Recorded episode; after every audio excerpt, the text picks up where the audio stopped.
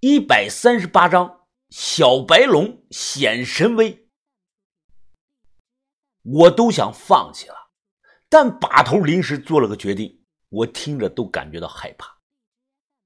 水塘和古墓之间距离只有十多米，地势上呢是一高一低。把头说可以从这个臭水塘那里挖条沟下来，将水顺着盗洞引入到古墓中。速度快的话呀，几个小时就能灌满。到时候，原本一个土坑墓就变成了水洞子，人可以潜到这个泥水中摸东西。我大致的推算过，底下最多能有个十平米左右的这个活动空间。工地上有种高风险的职业叫工地水鬼，其实呢性质是一样的。把头他看了眼时间，皱皱眉头。这个办法理论上能行得通，但要冒风险。决定权在你们。你们如果说不想冒险，那咱们收拾东西，打道回府。我转头看向豆芽仔，因为如果下去肯定是他，他的水性好。豆芽仔是满头是土，他蹲在地上说：“都看我干什么？”浪费了一天的力气，一毛钱都没挣到，肯定干呀！富贵险中求。我们立即开始挖。对于专业这个土工来说，挖条引水沟很快的，几个人合伙，也就是一个小时的功夫。水潭呢是死水，很臭。此刻山里十分的安静，只能听到这个水潭水呢源源不断的流向盗洞里，哗啦啦的声响。凌晨四点左右，我站在这个盗洞口上方，举着这个手电往下照了照。只见原本七八米深这个盗洞，现在几乎一半都是水了。如果这个野路子来打这个盗洞啊，很可能水一泡就泡塌了。但我们打的盗洞规矩工整，就像笔直的水井一样，铲口啊都是一层挨着一层。把头他看了看，说：“差不多了。”于哥立即截断水流，阻止这个水塘的水继续的流向盗洞。豆芽仔也做好了准备，他找了个塑料袋，将自己这个耳朵眼儿和鼻子眼儿呢全塞住了，然后带好了这个头灯。于哥将绳子捆在他的腰上，我们商量好了，一旦底下有状况，只要豆芽仔晃上三下腰间的绳子，于哥会第一时间将他拽上来。哎，把头，那我下去了啊。反正也看不见，我能摸到什么就拿什么。我紧张的叮嘱他：“哎，鸭仔，你下去后尽量往西北角方向去摸，那里应该有陪葬品。另外，小心木顶砖，别扭到脚了。”豆芽仔他点点头，他望着下方浑浊的臭水，连续的做了三次的深呼吸，随即迈步向前一跃，只听到扑通一声，他人便消失不见了。我们几个都很紧张，现在只能相信他。下去后，短短的两分钟不到，豆芽仔他浮了上来。只见他满脸的黑泥，手中高举着一个绿颜色的这个人形陶俑。呸！豆芽仔用力的吐了口夹杂着泥浆的这个唾沫。哎，疯子，你动作快点啊！你，我马上放这个筐子下去。豆芽仔将东西丢到这个筐子中，深呼吸了一口，又潜下水去了。亏着我们坚持干了，要不然啊就错过宝贝了。这第一件出来的东西便价值不菲，那是一件两晋时期的绿釉跪坐胡人俑。一般不上釉的这个贵人俑呢，五千块钱左右。这种有釉水的能翻二十倍。底下什么都看不清，我不知道豆芽仔怎么摸到的。他就像开了挂一样，一趟一趟的上浮下潜，每次呢都能摸上来东西。光这种贵人俑就出了好几个，我怀疑可能是以前集中摆放在墓室壁龛中的。这种俑的出现，间接的证明了墓主生前非富即贵的身份。随后，豆芽仔陆陆续续摸到了青瓷镂空香薰、青瓷兽面尊、青釉瓷盘、锥豆耳杯、鸡首壶、双细罐。仿生摆件类的青釉小水井、鸡舍、猪圈、狗圈，还有堆素骨仓罐、堆素青瓷烧成的小阁楼、小庭院。虽然有一部分破了坏了，但这些啊，全都是上等质量的青瓷。我没想到会出这么多各式各样的青瓷。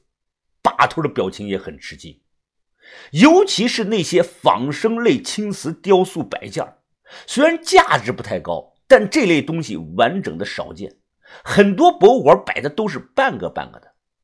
很快，豆芽仔第 N 次浮上来，此刻他俨然彻彻底底的成了一个泥人了。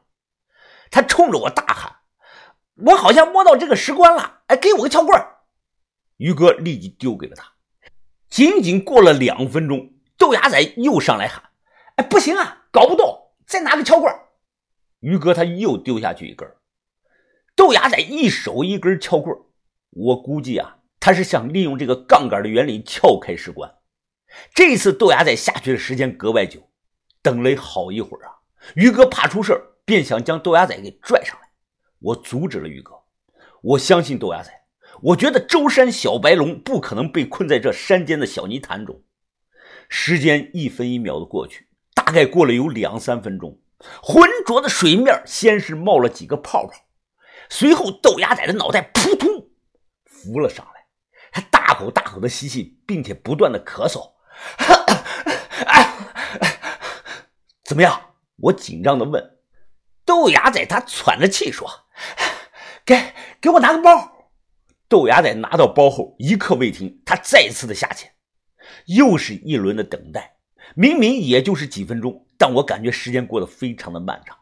突然，于哥手中这个绳子来回的晃了几下，拉！把头见状大喊，于哥立即马步下蹲，他大喝一声，双手发力，连人带绳子，嗯嗯嗯，直接就将这个豆芽仔从泥坑中拽了上来。豆芽仔将装着这个鼓鼓囊囊的包死死的抱在怀中。上来后，他整个人宛如虚脱了，耳朵眼儿、鼻子眼儿全被泥浆糊上了。于哥忙拿水帮忙冲了两三次，豆芽仔这才勉强的睁开眼睛。他咧嘴笑了笑，得十分的开心。见状，我和把头都松了口气。我们之间都敢把命交给对方，这就是我们对彼此的信任。豆芽仔他擦擦脸，坐在地上说。我靠，累死我了！我都不知道我摸到的是什么。哎，这个墓里肯定还有剩下的东西呢。让我休息十分钟，然后我再下去摸摸看。把头他摇了摇头。行了，豆芽仔，这次咱们收获可以了。底下就算有剩的，估计也剩不了太多了。不值当再冒此险。你摸到棺材了？我问他。啊，是啊。豆芽仔眼睛一瞪，有一具石棺在西南角，上头压的全是砖头，我费了老大的劲儿才搞开它。你真牛逼！我冲他比了个大拇指。在这种极端环境下，就靠着两根撬棍能单枪匹马搞开两进的石棺，就算是我亲自下去，也不一定能做的比豆芽仔好。豆芽仔从小生活在船上，作为渔民。我感觉他在水中的力气啊，比在岸上的力气要大上不少。上次千岛湖深水区的那条巨鲶也是他给整死的。要是当年没碰到我，我觉得他加入南派的发展潜力更大。但任何情况没有如果，要是加入南派，他不一定能活到现在。于哥打开豆芽仔最后带上来这个包，将里头的东西啊一件一件的。摆在了地上，我打着手电扫了一眼。别看这些东西现在满身的黑泥，只要回去刷个干净，哎，个个都是好宝贝。两晋时期流行薄葬之风，能出这么多东西，我很惊讶。毫无疑问，这次能得手最大的工程就是豆芽仔了。我这个临时的盐把头，只是找到了墓而已。这个西晋墓中埋的是不是晋太子？我至今都没有搞明白，墓志铭没有见到，棺材没有见到，没出一件带铭文的东西。但我能肯定的一点是，这个墓里还残留有不少的好东西，是个圣果，而且我们回填之后应该再没有被人打开过，因为它没有这个封土，很难找。臭水塘不知道还在不在了。实际上找到了臭水塘，就能发现山上这个墓。零七年一件越窑青瓷三到五万，哎，现在呢，只要是完整没坏的，我觉得三十万一件是轻轻松松。隔天中午，我和于哥开车去了第二处地方踩点。豆芽仔昨天下了大力，让他休息休息。把头的年纪大了，我尽量呢不让他爬山涉水。小轩，我让他留在宾馆清理冲刷那一堆西晋青瓷的文物，所以呢，只有我和于哥。于哥开着车，我对着反光镜来来回回的看自己这张脸。绷带呢，前几天我自己拆了，本来长得还算可以，方方正正的像个公务员。现在呢，脖子后头两道疤痕像蜈蚣虫一样，一直延伸到耳朵的下方。衣服都挡不住，看着我对着反光镜是愁眉苦脸。于哥他扶着方向盘笑了，呵呵呵，没事云峰，你又不是女孩子，怕嫁不出去，多几道疤又算得了什么呢？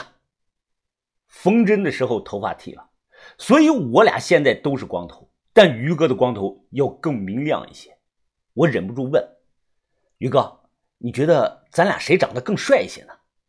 当然是你更帅，于哥，你别这样说。出家人不打诳语，我就想听实话。实话，于哥他笑笑，呵呵，实话是咱俩长得都一般，把头那种五官长相，年轻的时候才能称得上帅呢。我撇了撇嘴，那有什么用啊？没用，咱俩长得不帅，咱俩缺女人吗？不缺，主要是我不想。我要是想。追哪个美女都能追到手。于哥他转头看我一眼，于峰，我觉得小轩他就挺适合你的，毕竟你们在一起吃住这么多年，早就有了感情。哎，于哥，这个问题呢，我不知道怎么回答你。小轩他人很好的，啊，我能为他付出一切。呃，但是呢，兔子都不吃窝边草，难道我就要吃窝边草吗？于哥他听后摇了摇头，哼，能吃。怎么不能吃啊？饿了不一样吃啊！我看你啊，就是不饿，你就是收不回来心，你还老想着玩几年再说。行了，咱们不聊这个了，到地方了，是不是这里啊？我下车看了看，点头说：“应该就是这个村子。”眼前是淳安县王埠乡大丰村，明代时期好几个做了大官的进士都在王埠乡这一带出生的。八几年第二次文物普查的时候，在隔壁的文家村发现了一座大墓，但他们忽视了这个地方。他们不知道，在几百年前，这个地方其实呢并不叫大丰村，而是叫大坟村。